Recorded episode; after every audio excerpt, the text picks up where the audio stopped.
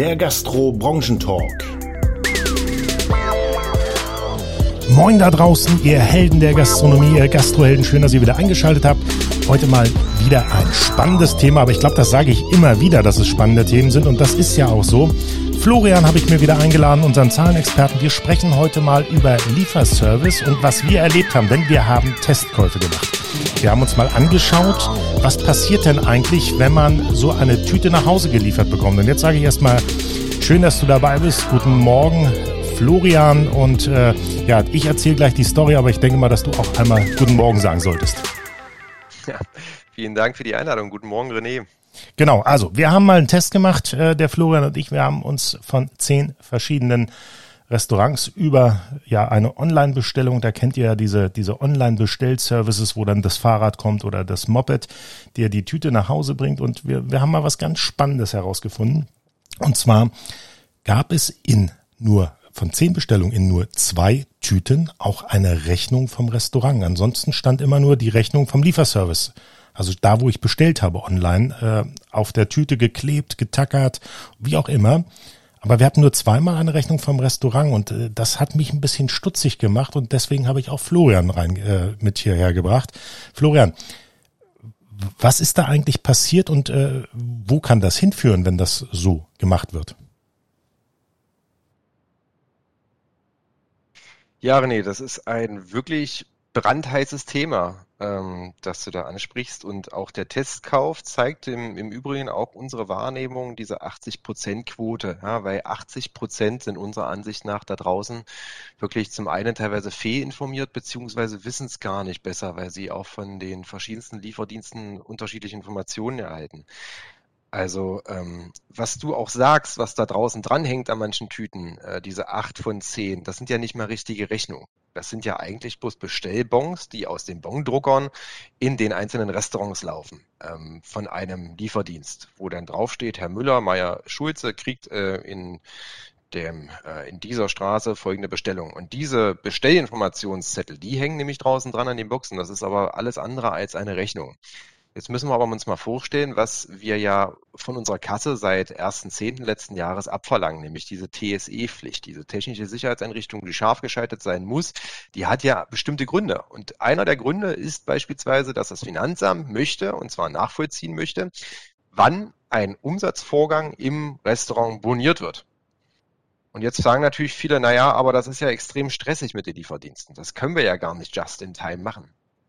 Ähm, also egal, was möglich ist oder was nicht, es gibt ja zwei Sichtweisen. Natürlich verstehe ich auch denjenigen, der im, der im Objekt steht, der im Laden steht und sagt, das ist jetzt gerade von der Zeit her kaum möglich, jeden Bon, der aus diesem Bondrucker rausläuft, jetzt hier bei uns in der Kasse zu bonieren.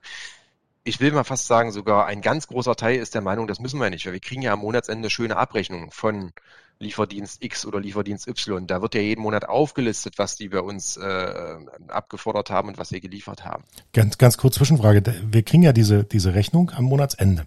Da steht ja dann, was ich, äh, Sie haben einen Umsatz gemacht von 1284 Euro und 27 Cent. Den überweisen wir Ihnen. Kann es sein, dass dann auch Leute sagen, okay, äh, das, das buche ich jetzt als Gesamtsumme als Geldeingang? Exakt. Ja, und das ist genau der Punkt.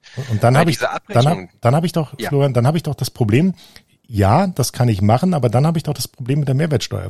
Das ist ja eine Rechnung, die hat ja nicht, die hat ja nicht wirklich was mit der Lieferung zu tun, sondern seine Provisionsabrechnung und die wird ja dann wiederum mit 19 Prozent versteuert. Oder sehe ich das falsch? Ja, zum Teil. Also sowohl 19 als auch 7, da gibt es verschiedene Abrechnungsszenarien, aber du sagst es vollkommen richtig. Diese Rechnung, die da am Jahr, die da am Monatsende kommt, das ist ja keine Rechnung von mir, sondern das ist eine Rechnung für mich. Nämlich eine Rechnung, da ich einen Vorsteuerabzug habe, um die Provision als Aufwand bei mir richtig zu verbuchen. Das ist also nur eine, eine Auflistung, wo der Lieferdienst uns freundlicherweise nochmal nochmal in Gesamtheit auflistet, was er für uns vermittelt hat, aber es ist, und da, da ist es ja, ist der spannende Wortlaut dabei, es ist eine Vermittlungsprovision, die da in Rechnung gestellt wird. Das ist nicht die Aufrechnung unserer Umsätze. Für unsere Umsätze, da ist es egal, ob da jetzt gerade ein Gast am Tresen steht oder ob der online eine Vermittlungsplattform nutzt, um mein Essen zu bestellen. Fakt ist, das Essen geht bei mir aus dem Geschäft oder die Getränke und dementsprechend habe ich, ähm, und da bin ich ja nur laut, ähm, laut der Kassenverordnung zu verpflichtet, einen Umsatz zeitnah beziehungsweise in dem Moment umgehend zu bonieren und habe sogar eine Belegausgabepflicht. Und da haben wir wieder den spannenden Fakt. Normalerweise müsste bei jeder Lieferung, die da draußen in der Plastiktüte oder, oder in Papiertüte, Entschuldigung, rausgeht, äh, müsste eigentlich ein Kassenbon von meinem Unternehmen hängen, wo der, wo die TSE drauf dokumentiert hat, Vorgangsbeginn, Vorgangsende, heute, heutige Datum, die laufende TSE-Nummer. Also all das, was, was vom Finanzamt gefordert wird, wenn ich einen Gast im, im Restaurant habe, ist natürlich auch Pflicht, wenn ich einen Gast nach draußen hin beliefer. Aber, aber nochmal, nicht das Wort müsste nehmen.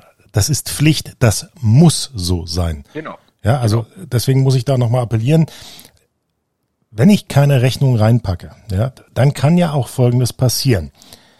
Jetzt gibt es einen Testkauf nicht von uns, sondern von jemandem, der das wirklich testen möchte, um zu kontrollieren, ob das alles rechtens abläuft. Ja, also die sitzen ja nicht nur im Restaurant und gucken und, äh, sondern die machen ja auch Testkäufe.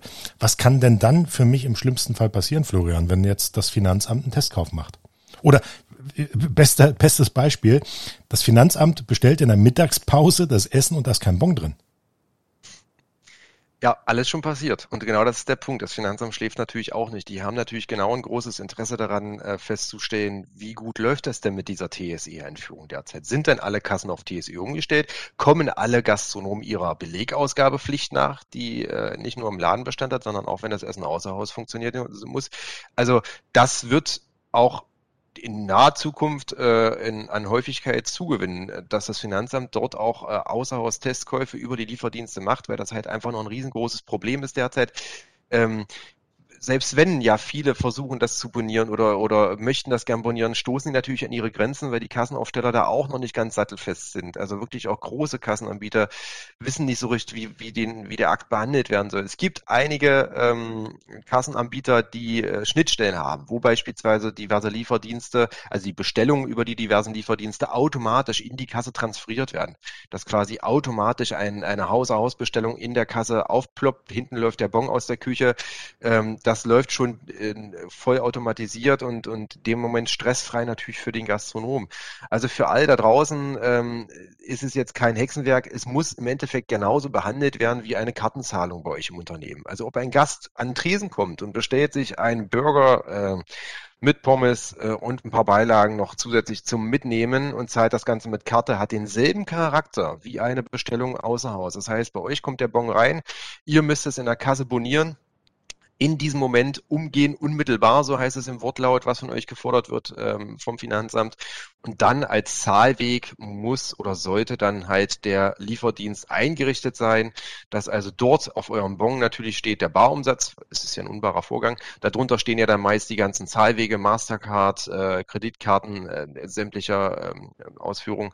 Und dann darunter wiederum kann ich nur jedem ans Herz legen, auch wirklich jeden Lieferdienst einzeln aufzuführen, sei es äh, Lieferdienst X, Y und auch Z, also die Häufigkeit oder die Vielzahl an Lieferdiensten hat ja zugenommen. Wir haben in einigen Unternehmen teilweise bis zu fünf verschiedene Lieferdienste. Der Bon wird also umso länger, aber wir können es leider nicht ändern. Es muss so äh, geschehen und unterm Strich ist es am Monatsende auch eine schöne Kontrolle, um zu sehen, wie viel habe ich denn jetzt eigentlich umgesetzt mit den jeweiligen Lieferdiensten und ist das alles reibungslos angekommen bei mir auf dem Konto, was dort in der Kasse auch ursprünglich boniert wurde. Ist also nochmal eine schöne Querkontrolle. Man darf jetzt auch gerade, und das ist nochmal ein ganz entscheidender Hinweis, René, in der aktuellen Zeit nicht vergessen, wer mit sich mit dem Thema Überbrückungshilfe 3 Plus auseinandersetzt oder auch schon im Vorjährigen mit der Über Überbrückungshilfe 3, der Umsatz, der generiert wird, brutto, nenne ich es jetzt mal, über den Lieferdienst, ist und bleibt ein Umsatz. Ich hatte gestern erst gerade die, ähm, den Fall, dass eine Gastronomin sagt, naja, ich habe den Anspruch auf Überbrückungshilfe 3 Plus, weil ich bin ja noch mit 30 Prozent Umsatzeinbruch versehen.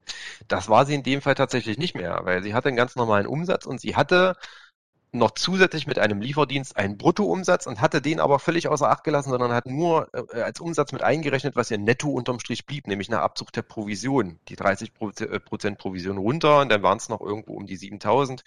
Und nur diese 7000 hat sie in ihre Umsatzberechnung mit einfließen lassen. Und das alleine war natürlich nicht ganz richtig, weil der Umsatz ist schon noch brutto anzuerkennen und muss auch dementsprechend in die Kasse. Was da an Provision dahinter entsteht, das sind Betriebskosten. Ähm, das geht nochmal auf ein separaten Blatt Papier von runter. Aber der Gesamtumsatz zählt erstmal in euer Unternehmen mit als Umsatz rein und äh, hat dementsprechend auch noch eine Auswirkung beispielsweise auf die Überbrückungshilfeanträge etc.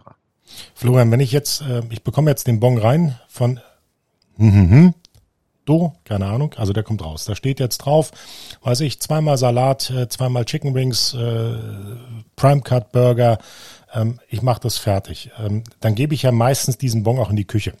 Jetzt müsste ich doch eigentlich den Bon erstmal bei mir behalten, als der, der diesen Bon empfängt und alle diese Produkte in die Kasse eingeben.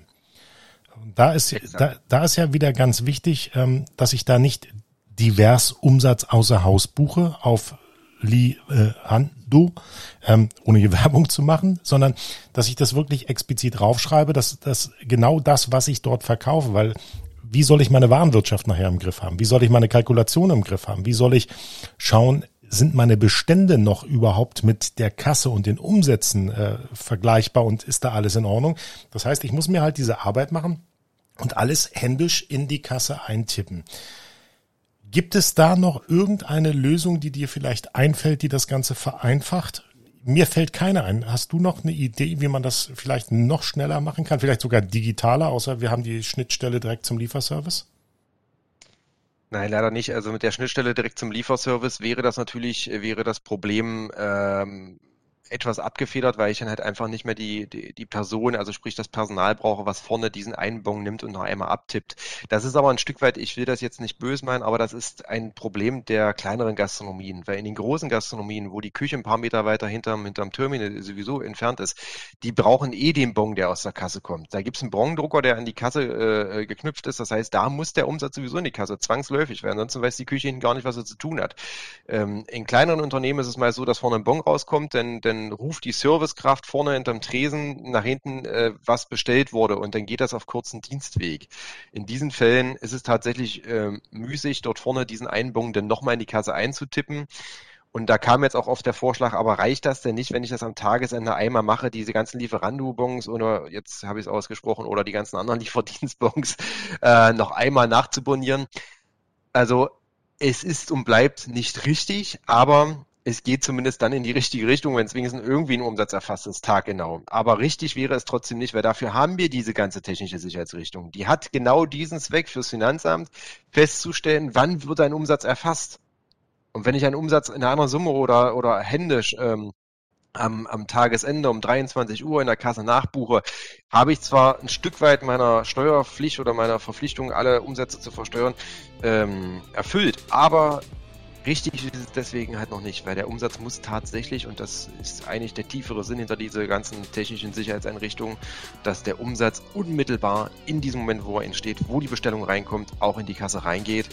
Und ähm, das wäre der richtige oder das ist der einzig richtige Weg. Und äh, natürlich ist es extrem umständlich und es ist auch ein Stück weit ärgerlich, dass sich wirklich auch die großen Kassenanbieter da noch nicht extrem gut bewegt haben. Also ein paar sind jetzt auf diesen Weg gekommen, die Umsätze auch digital zu äh, implementieren, aber es sind extrem viele Lieferdienste auf dem Markt. Das geht nicht so einfach. Schönes Schlusswort. Vielen Dank. Bleibt uns treu.